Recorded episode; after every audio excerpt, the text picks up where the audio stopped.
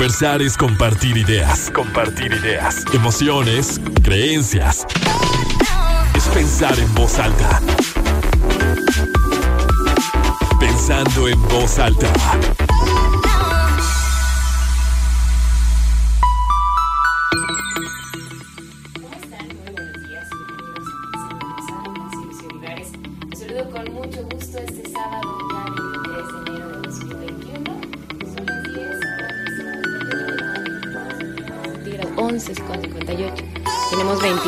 Grados centígrados. Y bueno, ¿qué tal el clima que, que, ha cambiado mucho durante esta última semana? Y les tengo noticias porque la próxima también vamos a estar así como que bastante, bastante a gusto. Oigan, los invito a que se queden porque hoy vamos a disfrutar y vamos a aprender cómo nos podemos sentir mejor nosotros mismos. Y ya saben que eso es uno de los principales temas en general del programa de pensar en voz alta y unirnos para tomar acciones, ¿no? Porque el tema de hoy es hábitos sanos. Y creo que en este momento tenemos todos que reflexionar qué hacemos todos los días que nos ayuda a sentirnos mejor. Un hábito es cualquier comportamiento aprendido mediante la repetición. Es decir, yo estoy acostumbrada a hacerlo. Lo hago siempre, lo he hecho siempre, siempre he tomado mucha agua o, siempre he hecho mucho ejercicio o estoy acostumbrado a alimentarme bien o también estoy acostumbrado a despertarme muy temprano. Pero esto es aprendido. ¿Y a qué me refiero con esto? Porque muchas veces nuestro entorno, tal cual, nos enseña y nos comparte y hasta vamos heredando hábitos. Si en tu casa son muy tempraneros, tienen como el hábito de, leer, por ejemplo, antes que se leía el periódico mientras estabas desayunando, o ver las noticias también mientras desayunabas, o despertarse y salir a caminar, o si tenían, por ejemplo, el hábito de hacer una meditación antes de empezar el día, o de solamente tomarse un café y ya irse corriendo al trabajo. Nosotros sin darnos cuenta y sin pensar si eso es bueno, si es malo, si nos hace sentir cómodos o no, lo vamos adoptando hasta que de repente podemos hacer una pausa y decir, a ver, se me hace que esto no me está funcionando tanto, se me hace que tengo que hacer un ligero cambio. Porque ¿qué pasa? El ser humano es capaz de acostumbrarse a una acción a tal punto de necesitarla para estar bien consigo mismo. Y de hecho, también se pueden generar hasta adicciones cuando nos acostumbramos o acostumbramos a nuestro organismo, nos acostumbramos nosotros mismos a algo que no precisamente nos hace bien. Y creo que este momento, esta etapa de la pandemia, nos ha ayudado a modificar nuestros hábitos o a plantearnos en nuestra realidad y observar, ¿no? Desde el momento en que estamos en casa, más tiempo de lo normal, sobre todo los primeros meses, y que podíamos sentirnos agobiados, angustiados, aburridos, desesperados, pues sí, ¿qué estaba acostumbrado a hacer? ¿Cuáles eran mis hábitos? ¿Cómo, cómo le doy sentido o cómo organizo mi día estando aquí? Hay gente, y yo se los comparto, por ejemplo, yo descubrí que me fascina salir a caminar y que es un momento del día que me regalo para mí en el que puedo ir yo sola, escuchar la música que me gusta, escuchar algún podcast, eh, meditar, platicar, como hacer también un, un repaso de mi día o planear, pero estando como en contacto con, con, con el aire, saliéndome un poco de la rutina. Podemos descubrir también, por ejemplo, que nos gusta mucho cocinar, que es un espacio para nosotros. Pero ojo, es bien importante acostumbrar a nuestro cuerpo y acostumbrarnos nosotros mismos a lo que nos hace bien, pero no únicamente en el corto plazo. Porque el placer, eso es momentáneo. Nosotros podemos decir, es que me genera mucho placer o realmente disfruto o me hace bien el tomar, ¿no? El tomar alcohol me hace bien, me relaja. Sí, pero eso te hace bien en el corto plazo, de forma inmediata. Pero en el mediano y en el largo plazo te hace sentir bien. Al día siguiente que tienes una resaca, ¿te sientes bien? A lo largo de los meses, cuando ya estás todo hinchado, ¿te sientes bien? O las personas, por ejemplo, que, que fuman, y esto sin juicios, ¿eh? solo son ejemplos, que fuman mucho. Dicen, bueno, es que me, me calma la ansiedad el estar fumando. Está bien, en el corto plazo. Pero en el momento que no tengas un cigarro ahí, ¿cómo te vas a sentir? Pregunta. O cómo nos sentimos, por ejemplo, que a lo mejor es más de mujeres, decir es que qué, rico el chisme, ¿no? Qué rico eh, estar criticando, estar hablando de la gente, es, es rico. Ok, en el corto plazo, inmediato, pero luego no te genera así una sensación de, ay, ¿por qué dije esto? A mí sí me ha pasado, ¿eh? Sí, sí me ha pasado. Se trata de acostumbrar, porque luego hay una frase que dice que somos animales de costumbre.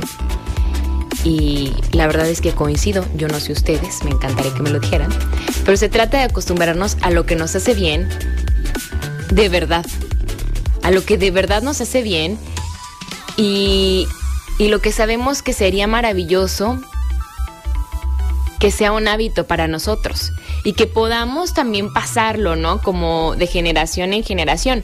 Qué padre que, por ejemplo, nuestros hijos, quienes tienen hijos, puedan observar en los papás que tienden a hablar o tener un momento, por ejemplo, en su día para compartir lo positivo.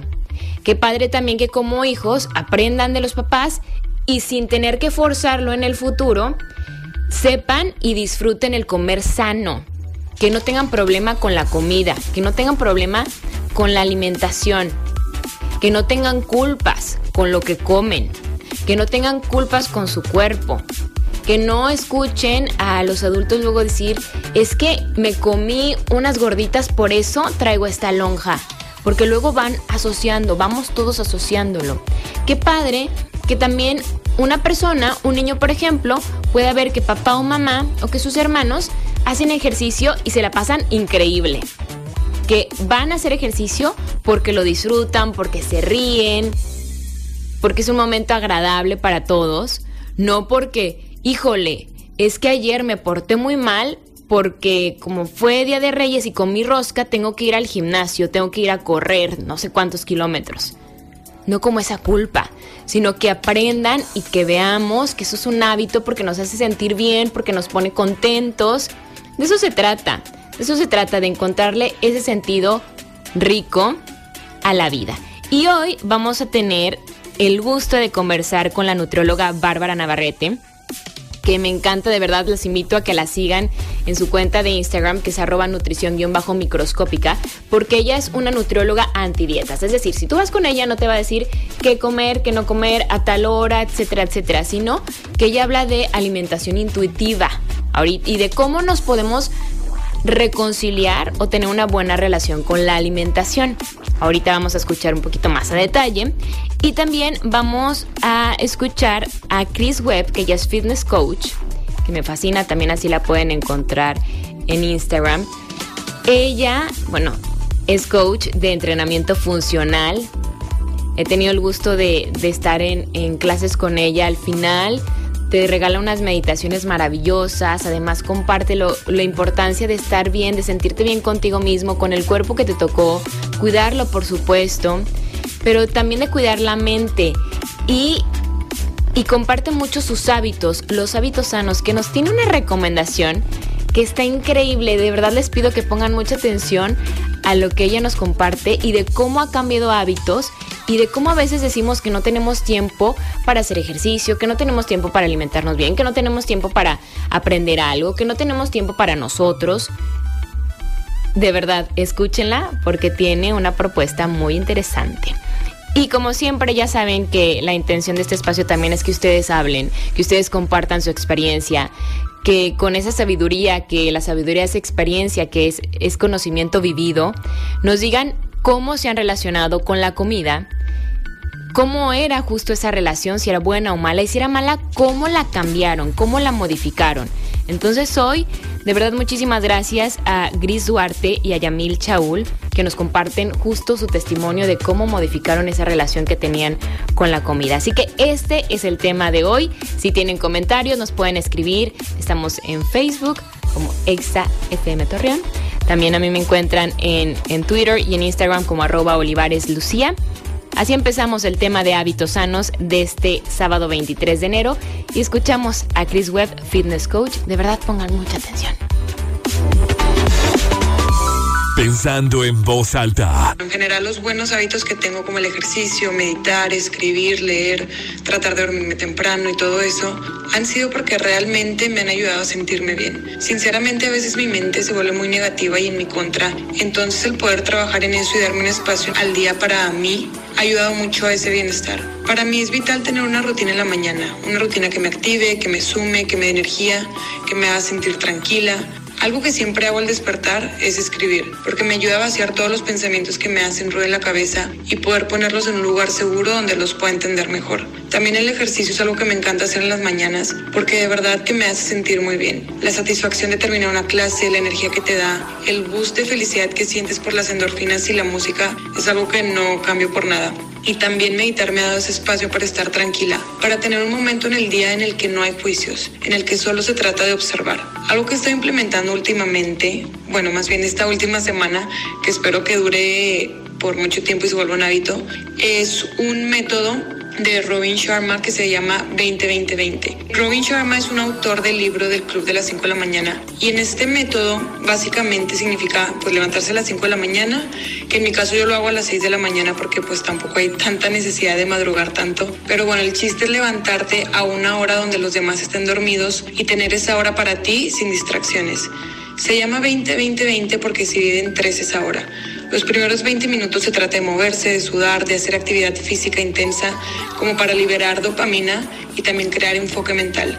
Los segundos 20 minutos se trata de reflexión, que es como la parte de meditar, de escribir, de rezar, dependiendo de cada quien. Y los últimos 20 es para aprender algo nuevo, como leer, estudiar algo. Me gustó mucho este método porque si te fijas, trabajas cuerpo con el ejercicio, alma con la meditación, con la escritura y mente cuando estás aprendiendo algo nuevo. Y en solo una hora y en una hora en la que la mayoría de la gente está dormida. Yo la verdad modifico esto un poco porque la parte de, de reflexión yo también la combino con la parte de aprender porque primero medito y los segundos 20 minutos escribo. Pero bueno, les comparto este método para toda la gente que dice que no tiene tiempo, que, que se le hace complicado, que no sabe cómo. Aquí con este método te das cuenta que no necesitas mucho. Y si de verdad quieres, pues te levantas a las 5 de la mañana y aproveches esa hora en donde no hay distracciones. Creo que el crear buenos hábitos va más allá de ver solo un área de tu vida de no solamente enfocarte en, en, hacer ejercicio y comer bien, de no solo enfocarte en aprender mucho, emprender, invertir y eso, o no solo enfocarte en meditar todo el día. Creo que es como complementar todas esas áreas de tu vida y pues por ejemplo en mi caso el crear una rutina, una rutina en la mañana es lo que me ha hecho y me ha ayudado como a ese bienestar interno y también saber que estoy haciendo algo por mí que me va a beneficiar no solo a corto plazo, sino también a largo plazo. Conversar es compartir ideas, emociones, creencias, pensando en voz alta. Continuamos pensando en voz alta. Hola, hola.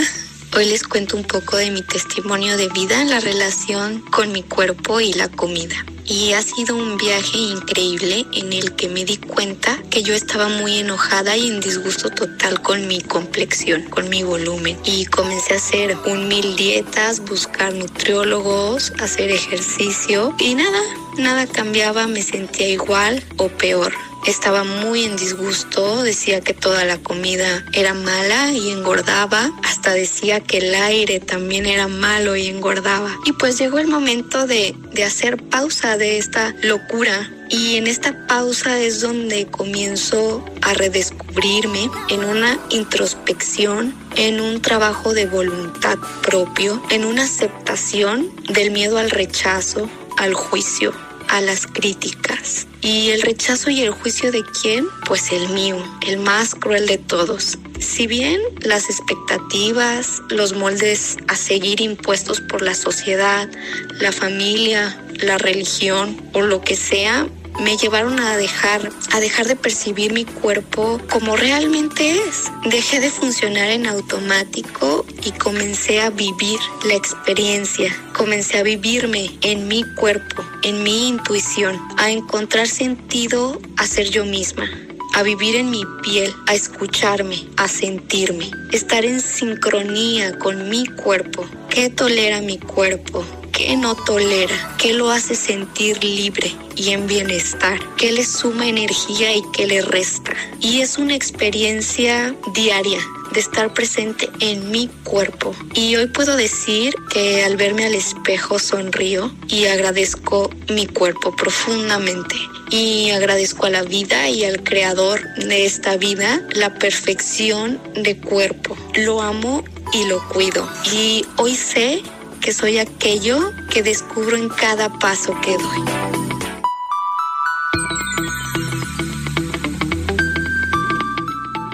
Seguimos pensando en voz alta, soy Lucía Olivares y me da muchísimo gusto poder saludar, poder recibir en este, en este espacio a la nutrióloga Bárbara Navarrete. Bárbara, muchísimas gracias por aceptar esta invitación. ¿Cómo estás?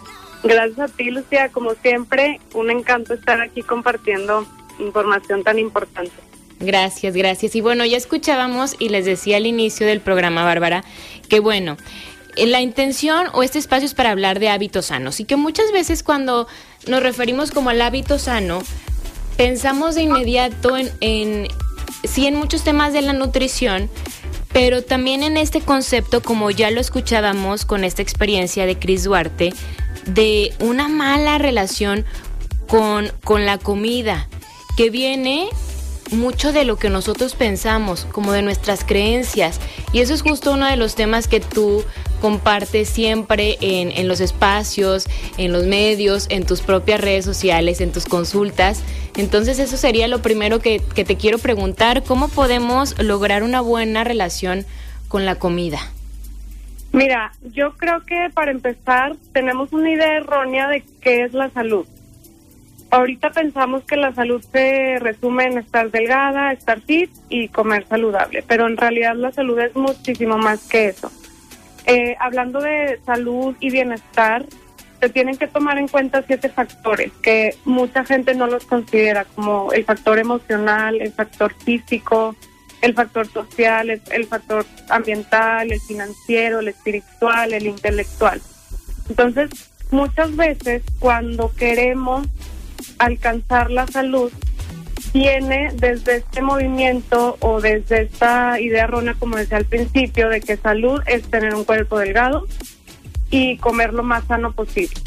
Y dejamos a un lado todas estas otras cuestiones, como mencionaba, las emocionales, las espirituales, las sociales, y las perdemos en el camino por lograr esta pues esta idea errónea de, la salud, ¿verdad? Entonces yo creo que para tener una buena relación con, con la comida, primero, bueno, primero que nada tienes que tener una buena relación con tu cuerpo. Cuando tú desde el miedo, desde la insatisfacción, desde el odio, le declaras la, la guerra al cuerpo, es desde este punto del que, híjole, quiero cambiar mi cuerpo porque pienso que es un problema, como la sociedad nos hace pensar, la, esta, toda esta cultura de dietas y, de la, la industria de la moda, nos hace pensar que el cuerpo es un problema, nos hace pensar que hay cuerpos mejores que otros, que hay jerarquías de cuerpos, que un cuerpo delgado, un cuerpo fit, como los que nos pintan en los medios, son superiores y los cuerpos grandes que no los vemos en los medios son rechazados, son inferiores. Entonces, desde este punto, como ser humano le tenemos le tememos al rechazo. Entonces queremos como que ese estatus social, queremos ese, ese privilegio de la delgadez, queremos esos aplausos, esa admiración, esa aceptación que vemos en la sociedad. Entonces cuando lo hacemos desde este punto, le declaramos la guerra a nuestro cuerpo porque no sé si sabían, pero menos del 5% de la población puede tener el cuerpo que vemos en los medios. Wow, ese es muy buen dato. Todo el noventa y tantos porcentajes que, que restamos nos cuesta, nos cuesta salud física, nos cuesta salud emocional, nos cuesta salud social el llegar a tener esos cuerpos.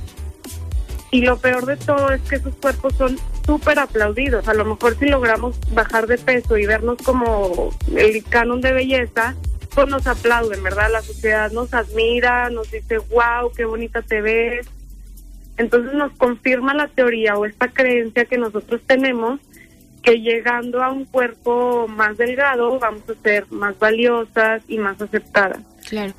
desafortunadamente, digo, no siempre, pero en general lo que yo veo es que la motivación que hay detrás es quiero ser delgada para ser más aceptada. Lejos de quiero ser más sana, es quiero ser más delgada. Y la, la conducta es lo que nosotros vemos. Pero lo importante aquí es ver y analizar y cuestionarnos qué nos motiva a hacer lo que, lo, en este caso, pues comer saludable. Entonces, analizarla, me motiva porque me quiero, porque me quiero cuidar, porque quiero alimentar correctamente a mi cuerpo, o me motiva el miedo a engordar, el miedo a, no ser aceptada, el miedo a ser rechazada, etcétera. Sí, entonces empezamos como que a, a, ver, como la industria de la dieta también nos vende esta fórmula secreta, entre comillas, que es come menos eh, y hace ejercicio y vas a poder llegar a este estatus, vas a poder llegar a este cuerpo, porque no solamente nos venden el cuerpo delgado, nos venden todo esto que conlleva, nos venden felicidad, nos venden éxito, nos venden estatus, nos venden aplausos, aceptación. Entonces aquí, eh, desde este punto de que pensamos que nuestro cuerpo es un problema, pues empezamos a ver al alimento como nuestro enemigo, porque nos vendieron la idea de que las calorías eh, nos hacían engordar y entre menos calorías comemos más enflacamos y todo este rollo que ya conocemos, ¿verdad? Entonces empezamos a ver al alimento como híjole, el enemigo, el que me va a engordar. Sí, entonces aquí es cuando empezamos a catalogar los alimentos como buenos y como malos. Y esto lo único que nos va a traer es una mala relación con ellos. Y es eh, que parte de una mala relación contigo mismo, ¿no? O sea, como, como se dice en la psicología, que en realidad todas las, todas las relaciones que tienes después parten de la que tienes contigo mismo. Si tú no estás bien, si tú, y lo escuchábamos de, de Gris Duarte, luego tenemos miedo como al juicio, pero nosotros somos nuestros principales críticos o los primeros. Exacto, sí, todo parte de ti, de uno mismo pues, y de ahí todas las relaciones, la social, la de pareja, todas las relaciones, incluyendo la relación con la comida, van a cambiar por completo. Bárbara, y por ejemplo, cuando alguien llega a consulta contigo como nutrióloga, porque creo que esto es algo que, creemos muchos, que si el nutriólogo nos ve subido de peso o bajo de peso, ya va, ya va a pensar, o sea, yo creo que cuando uno llega así, justo con, con, un médico, con un nutriólogo, y tú sabes o te sientes que estás no precisamente en tu peso, no te sientes sano, crees que te van a decir como nutriólogo, estás mal. ¿Tú cómo, tú cómo recibes a, a, la gente o, o, cómo puedes crear este concepto de si quien está yendo contigo está sano o no? Porque tú manejas mucho también en, en tus redes sociales y lo que yo puedo leer de ti, que no necesariamente porque una persona sea delgada está sana y tampoco porque una persona eh, esté subida de peso está mal, ¿no? O no, no, no es sana porque son cuerpos distintos. Claro, lo que hay que evaluar, pues es todo, es que, híjole, es demasiado, hay que evaluar todo el contexto. Aquí, para realmente saber si una persona está sana o no, pues hay que medir eh, química sanguínea. Eso sí nos dice algo más real. No nos podemos basar en ver a su cuerpo y determinar si esa persona está enferma o está sana. A mí, a mi práctica, yo analizo las células vivas, de, saco una muestra de sangre y analizo las células vivas del paciente y pues sí me doy un clavado más interno, este, fuera de lo, de lo físico, ¿verdad? Y me doy cuenta, o sea, hay personas delgadas que están bastante mal y hay personas de cuerpos más grandes que están bastante bien. O sea, realmente tenemos que quitarnos esa idea errónea que el peso define su salud. Y hay estudios que lo respaldan, porque luego muchos salen al a la, a la, al y dicen, es que, ¿cómo puedes decir eso? La obesidad es un problema, etcétera hay estudios, o sea, yo lo que lo que promuevo de verdad es un movimiento principalmente para quitar ese estigma que se tiene tan marcado de ves un cuerpo grande y dices está enfermo, ¿verdad? Y aparte otros estigmas como está deprimido, está triste, no es feliz, este seguro se la vive llorando, o sea, tenemos todos estos como que estigmas alrededor de, de, ellos, esto se llama gordofobia. Que ahora, perdón, que ahora no nada más es como el tema de los medios, es decir, las personas que vemos en la televisión, en el cine, que, que, tienen estos cuerpos fuera de serie, que como decías tú, este dato que me encantó, que menos del 5% de la población puede tener justo ese cuerpo que es muy admirado, pero también lo vemos en redes sociales con personas que, que no son actrices, que no son modelos y que se fomenta mucho y que luego es también como una competencia y una admiración por, wow, ¿Cómo, ¿Cómo, lo logra? Y, como esa disciplina también de, del ejercicio y de la alimentación, que luego muchas influencers también eh, empiezan a, fomentarlo, ¿no? El, el, tener una dieta, el tener como, pues sí, cierto orden en cuanto a los ejercicios o, o la actividad física que tienes, pero ahí sería como cuál es el objetivo, ¿no? ¿Quiero verme bien o quiero estar en salud? Exacto, como decía al principio, es qué te motiva y esto es algo que me gustaría que todo lo que todos los que nos escuchan se preguntaran y se cuestionaran. Realmente, o sea, sean honestos, porque a veces lo tratamos de, cubrir por, ah, es que es por salud. ¿Realmente es por salud o qué realmente te motiva a hacerlo? Si te motivas desde el miedo, desde la insatisfacción, desde el odio hacia tu cuerpo, desde esta creencia de que cambiando mi cuerpo voy a ser feliz, voy a ser bonita, voy a ser aceptada. Hay mucha gente que deja de vivir su vida pensando que la va a poder vivir el día que tenga un cuerpo delgado. Entonces, se desviven todo ese tiempo, años y años y años, a dieta, en restricciones, en ejercicios intensos, en licuados, etcétera, para llegar a ese cuerpo y ahí empezar su vida, que claro que nunca llega, porque tratan de cambiar su complexión grande, una complexión chiquita, y eso fisiológicamente no es posible. Claro, y que no podemos tampoco dejar como eh, el valor o el concepto de lo que es sano en el otro y no en ti, porque digo, antes de ir a la, a pausa, decirles, no únicamente eh, la sociedad critica al que está obeso, a quien es gordo, o que sale del parámetro del cuerpo perfecto. A mí me pasó durante mucho tiempo, yo siempre he sido delgada, pero durante mucho tiempo me pasó que la gente me decía, ¿qué, qué te pasó? porque estás tan flaca? Y a mí no sabes cómo me, me dolía, me, me, me, dolía y me afectaba mucho, como el que las demás personas insinuaran que por mi delgadez significaba que yo no estaba, que yo no estaba viviendo en salud, que yo no estaba comiendo bien, que hacía mucho ejercicio, como si me estuviera haciendo daño a mí mismo cuando, cuando yo siempre he comido muy bien y simplemente pues así es mi cuerpo. Pero incluso tenía, y se los comparto así, con toda honestidad, incluso cuando estaba compartiendo con más personas, quería hasta comer más para que, que notaran que no era que no era lo que ellos podrían interpretar de mi físico. Exacto, y yo creo que eso mismo le pasa a las personas de cuerpo grande con la comida, porque tendemos a juzgar. Esto se llama food shaming, como vergüenza, ay, no sé cómo decirlo en español, pero es como meterte en la comida del de al lado.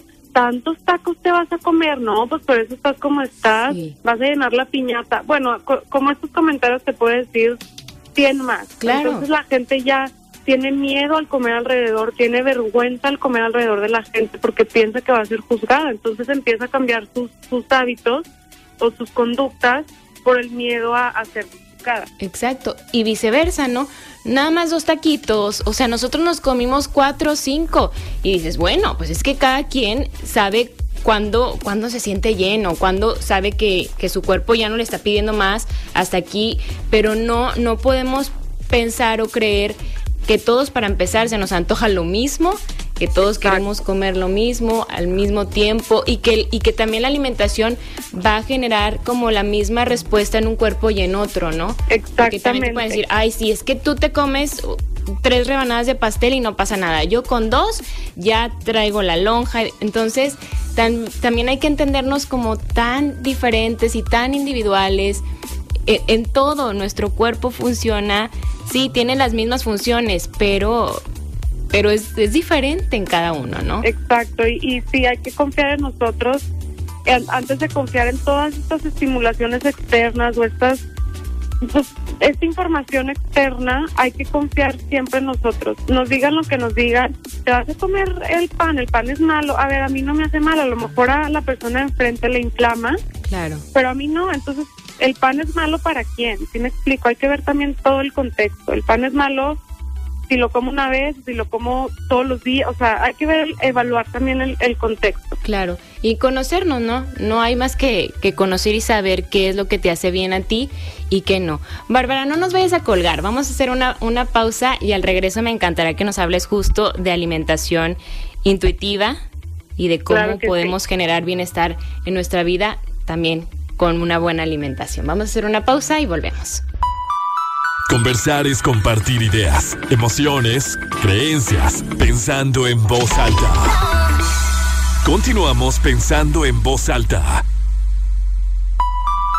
Yo cuando estaba chiquita, pues siempre fui una, una, pues una niña de complexión robusta y obviamente siempre me ha gustado comer bien. Nunca batallaron en mi casa mi mamá para que yo comiera verduras o lo que ella me diera. Pero cuando ya entré a la adolescencia, fui como un poco más gruesa. Ahí fue cuando empecé de que con las dietas, tú empiezas a, no, es que si como esto, me va a ir, o sea, súper mal, voy a engordar. Y nunca pude llevar al 100 una dieta porque siempre en mi mente estaba que si un día se me ocurría comerme algo de más, iba a engordar. Y no sabes el temor que yo le tenía, pero nunca pude bajar con una dieta hasta el 2016 que dije, a ver, ya basta. Digo, yo ya, ya tenía como dos años antes que había moderado mis porciones y, y, había bajado de peso, pero no hice las paces con los alimentos hasta el 2016 que empecé a leer, empecé a entender que pues la comida no es mala, la comida simplemente es un combustible que nuestro cuerpo necesita. No pasa nada si un día en la noche te comes una hamburguesa o unas papas perfectamente bien, al otro día regresas a comer saludable. Pero lo más importante es mejorar tus hábitos. Porque si no mejoras tus hábitos y toda la vida vives a dieta, y claro que adelgazas porque estás a dieta, pero la dejas y vas a rebotar. Entonces, yo creo que más bien hice eso.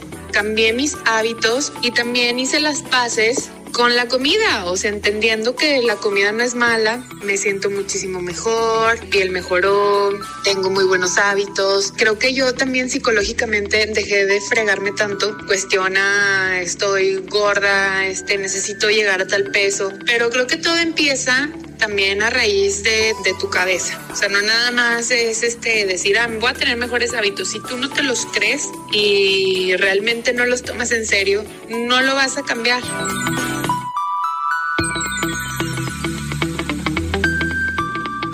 pensando en voz alta y Bárbara, de verdad que yo no les dije que, que platicaríamos contigo y que, y que tú eres una nutrióloga que que cree que las dietas no funcionan y ahorita justo te voy a preguntar de eso, pero en estos testimonios es lo que escuchamos, ¿no? Gente que durante mucho tiempo o desde chiquitas, de cómo desde niñas, sobre todo a las mujeres, nos enseñan de una u otra manera y no necesariamente tiene que ser mamá o papá o tu abuelita, sino que también lo vamos escuchando con, con las amigas, ¿no? Que de repente en alguna etapa de la vida empiezas a escuchar de que, ay, no, es que yo no voy a comer esto porque luego engordo. Y, y empezamos como a, a, a restringirnos ciertas cosas que nos gustan porque queremos queremos embonar o que queremos ser aceptadas y queremos entrar dentro de, ese grupo de los cuerpos bonitos y de los cuerpos perfectos y, nos estamos forzando luego a, un tipo de alimentación. E, esto es, de esto hablas tú cuando, cuando te expresas sobre alimentación intuitiva, Bárbara.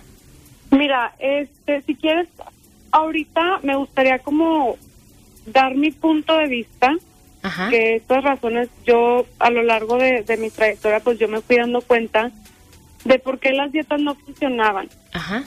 Este, primero que nada, y antes de empezar, me gustaría decir que lejos de, de juzgar, comprendo y entiendo de verdad que la gente quiera hacer dieta y quiera cambiar su cuerpo, porque como dices tú, hay demasiada presión social. Desde chiquitos nos enseñan que hay jerarquías de cuerpos, que hay cuerpos que, que son rechazados. Entonces le tememos a ese tipo de cuerpos, como dices, los papás a lo mejor no nos lo dicen directamente, pero vemos que, no sé, que la mamá se queja de su cuerpo, que está muy gorda, que ya no va a comer porque va a engordar. Entonces, ¿qué mensaje nos manda ese? Ser gorda es lo peor que te puede pasar. Entonces, como niña dices, pues yo no quiero eso, ¿verdad? O sea, yo quiero que mi mamá me quiera, me acepte y, y creo, o sea, es una creencia que si tengo un cuerpo grande, pues mi mamá no me va a querer. Entonces, lo que decía al, principio entiendo, pero quiero que se cuestionen ahorita que empezamos este nuevo año, pues empieza nueva dieta, nuevo cuerpo, nuevo yo y ya sabes, ¿no? De propósito mucha gente se puso a estar a dieta, entonces quiero que se pregunten y se cuestionen todo este este tema que, que les comentaba al principio de, de dónde viene esta necesidad mía de hacer dieta desde un punto de, de odio, de insatisfacción, de miedo a estar, eh, a tener un cuerpo grande, o desde un punto de respeto hacia mi cuerpo, amor y aceptación. Y bueno, ya dicho esto, me gustaría ahora sí platicarles mis razones por las cuales yo dejé de creer en las dietas y no solo dejé de creer en ellas, sino me di cuenta el daño que le estaban haciendo la, a la sociedad. Las dietas no son la solución, son parte del problema. Y la, la primera razón que para mí en lo personal es la más importante porque fue cuando me di cuenta, como que me hizo el clic y decidí dejar de, de recetar dietas, fue que las dietas están diseñadas matemáticamente, o sea, con fórmulas matemáticas para un cuerpo físico. Y se nos olvida que detrás de ese cuerpo físico, detrás de esa grasita que tanto queremos eliminar, hay un ser humano un ser emocional, un ser social, un ser cultural, un ser con sentimientos, eh, con genes, tenemos genética, tenemos sistema nervioso central, un sistema hormonal, tenemos una flora intestinal, o sea, somos muchísimo más complejos que solo un cuerpo y tenemos memoria, tenemos programaciones primitivas desde hace miles y miles y miles de años. Y en mi punto de vista, las dietas están diseñadas para un robot y nosotros somos lejos de ser un robot. No somos calorías que entran y calorías que salen. O sea, el alimento tampoco es pues, calorías, un alimento es muchísimo más que eso. Y es bien importante también saber el alimento no solo existe para satisfacer necesidades físicas. Tenemos miedo a sentir o a comer por emociones, pero es algo normal, dejaríamos de ser humanos el alimento también nos hace sentir cosas, nos da placer y el placer es una de las fuentes más importantes que tiene pues el ser humano, ¿sí? Entonces es bien importante eh, conocer sí por qué estás comiendo, es sí es importante conocerlo, pero no tenerle miedo. O sea, yo creo que todos hemos comido por emociones, yo creo que todos hemos comido por vista, porque, no sé, fuimos a un cumpleaños y había un pastel delicioso y a lo mejor no tenía hambre, pero comí por porque estaba con mis amigas, porque me encanta el pastel de cajeta, no sé, y me lo comí. O porque fui de viaje y sé que nunca más voy a volver a comer de tapas en España y ya estoy allá y pues las como porque no las voy a volver a comer, sí, y no es hambre física y no tiene nada de malo. Eso es bien importante esto también, también saberlo. Entonces, eh, dicho esto, pues bueno, no somos, o sea, los alimentos no es lo mismo para todos. A lo mejor para ti un alimento significa una cosa, a lo mejor para mí significa otra. Y no es solo lo que comemos, también es cómo lo comemos, ¿sí? Si lo comemos con miedo, si lo comemos con conciencia, si lo comemos porque creemos que debemos comer eso, todo eso influye. Y todas las personas no somos iguales aunque físicamente parezca que sí, aunque tengamos el mismo peso, la misma edad, estatura, eh, todo igual, no somos iguales. A lo mejor por fuera sí, pero por dentro cada quien tiene, como decía, sus emociones, su vida y, todo, bueno, todo lo que mencioné al principio. Y las dietas, haz de cuenta que tratan de encajonar a todos por igual según sus, sus medidas y su requerimiento calórico. Haz de cuenta que tú y yo necesitamos las mismas calorías pero ningún experto, por más experto que sea, va a saber exactamente cuántas calorías necesito yo al día, porque mis calorías fluctúan todo el mes. según mis necesidades y también según lo que lo que esté pasando a lo mejor estoy pasando por un momento emocionalmente fuerte a lo mejor eh, me gradué y este voy a celebrar con mi familia, ¿sí me explico? O sea, hay demasiados factores que tomar en cuenta a la hora de alimentarnos. Hasta los mismos gustos y las experiencias que tenemos también con ciertos alimentos, ¿no? ¿Qué pasa, por ejemplo, ahorita Bárbara, me, llamó mucho la atención lo que dices de que no está mal el asociar también la alimentación o la comida con un tema emocional. O sea, que si estoy contento y a lo mejor es mi cumpleaños, ¿y por qué comemos lo que comemos en ciertos momentos, no? A lo mejor ya ves que se asocia de que el chocolate, a lo mejor estás triste o cuando estás muy cansado que, que no tienes hambre porque ya lo que quieres es irte a dormir y que cuando estás en una dieta, a mí me pasó que yo estuve en una dieta para engordar. Y yo sentía que me costaba tanto tener que comer, o sea, esas cantidades que para mí eran muy grandes y que había momentos en los que decía, ya quisiera como acostarme un ratito, no quiero comer, o sea, no tengo hambre. Y, hay dietas en las que te dicen, no, es que aunque no tengas hambre tienes que comer. Y yo me imagino también del otro lado alguien que tenga mucha hambre y que le digan, no es que no, o sea, es que ahorita todavía no puedes comer. Claro, de es una, de, eso es una de las razones por las cuales yo dejé de creer en las dietas porque las dietas te desconectan por completo de tus señales de hambre y saciedad. Y aquí es donde entra la alimentación intuitiva. Todos, desde que nacemos, tenemos una señal biológica de hambre y saciedad. Por ejemplo, tienes una señal que te avisa cuando quieres ir al baño y haces pipí, cuando quieres tomar agua, cuando tienes sed. Son necesidades básicas del ser humano, entonces todas los tenemos de, de cajón. Pero por factores externos, como por ejemplo las dietas, que ahorita estamos hablando de las dietas, nos empezamos a desconectar de esas señales. Como tú dices, a lo mejor en la dieta tienes que comer este 200 gramos de pollo, pero a lo mejor tú ya estás satisfecha con 100, pero no, como te tocaban esos 200, entonces ignoras tu señal que te mandó tu cuerpo de que ya estaba satisfecho y te comes lo que te decía. Y se siente horrible, ¿eh? se siente horrible. Y así como tú lo, lo vives, lo viven también muchas personas de cuerpos grandes que le ponen menos calorías de las que su cuerpo necesita entonces están muriendo de hambre. Claro, porque estás forzando a tu cuerpo, ¿no? Exacto, y así las ignoramos por completo.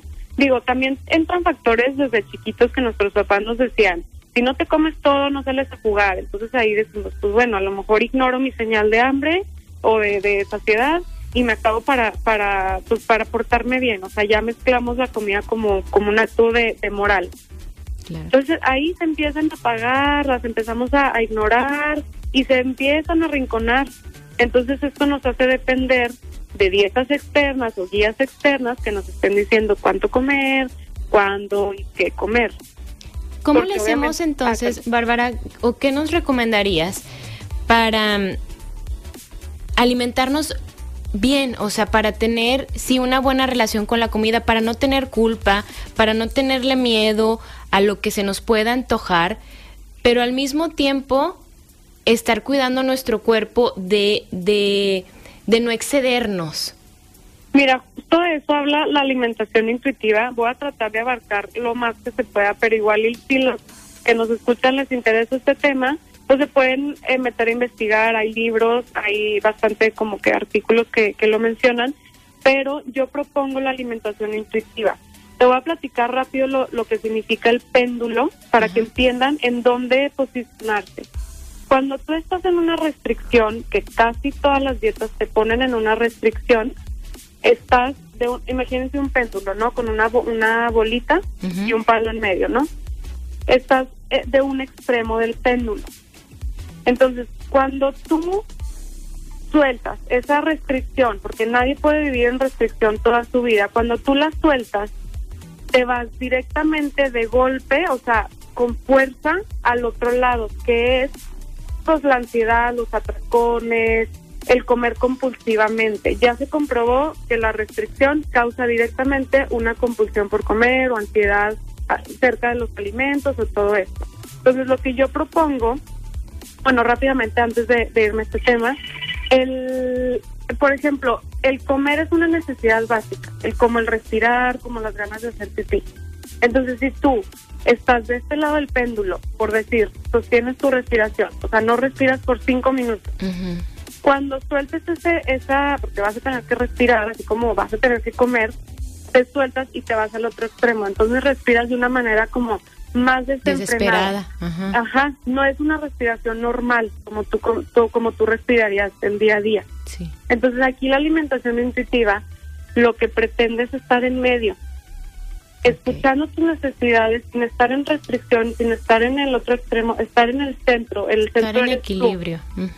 el equilibrio, honrar tus señales de hambre y sociedad, o sea, respetarlas desde el punto de que quiero mi cuerpo y quiero lo mejor para él, así como respetarías a un bebé. No le vas a, quitar la comida a un bebé, no lo vas a dejar que se muera de hambre porque para que enflaque. Este, respetar, no catalogar los alimentos como buenos o malos, que eso solo te lleva culpa alrededor de ellos, te lleva miedo, te lleva inseguridad y es una forma como de control. No permitirte incondicionalmente no, es que yo no puedo esto, pero ¿por qué no puedes? Así puedes. ¿Deseas comerlo o no? Esa es, esa es la pregunta. No es que puedas o no, es que quieres o no. Entonces yo puedo desde ese punto decir, me, doy permiso de comer todo y aquí yo decido lo que es mejor para mí. Sí es importante la educación alimentaria, que eso yo creo que nos hace falta un poquito aquí en, México en específico, porque así podemos tomar mejores decisiones, pero no desde el miedo porque luego también las, las campañas que hace la, el gobierno, pues los sellotes ahí, que lo único que vas a hacer es crear más culpa al comerlo, porque la gente, o sea, la elección de un alimento va más allá de, ah, escogí un, un pingüino para comer, o sea, cuando tú eliges un alimento, influyen muchísimos factores como el, el, conocimiento sobre alimentación, tu nivel económico, la cultura, tus creencias y tus pensamientos, tus costumbres, tus experiencias previas con las comidas, cómo gestionas tus emociones, tu ritmo de vida, bueno, son muchísimos factores. Entonces nos hace muy fácil juzgar, como pues come más sano, come una manzana y ya. Claro. Sí, 100%. Bárbara, y, y es que el tema es muy amplio, es muy amplio y de verdad yo quiero invitaros a, invitarlos a todos a que te busquen en redes sociales, que sigan tu cuenta en Instagram, que es arroba nutrición-microscópica, ¿verdad?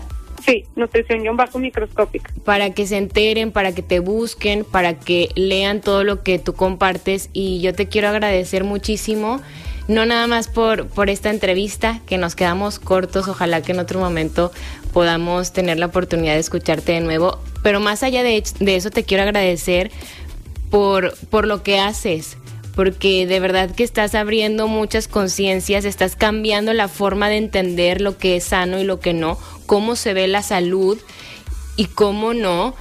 Y, y justo como atreverte a, romper todos estos paradigmas. De verdad que te admiro y te agradezco muchísimo.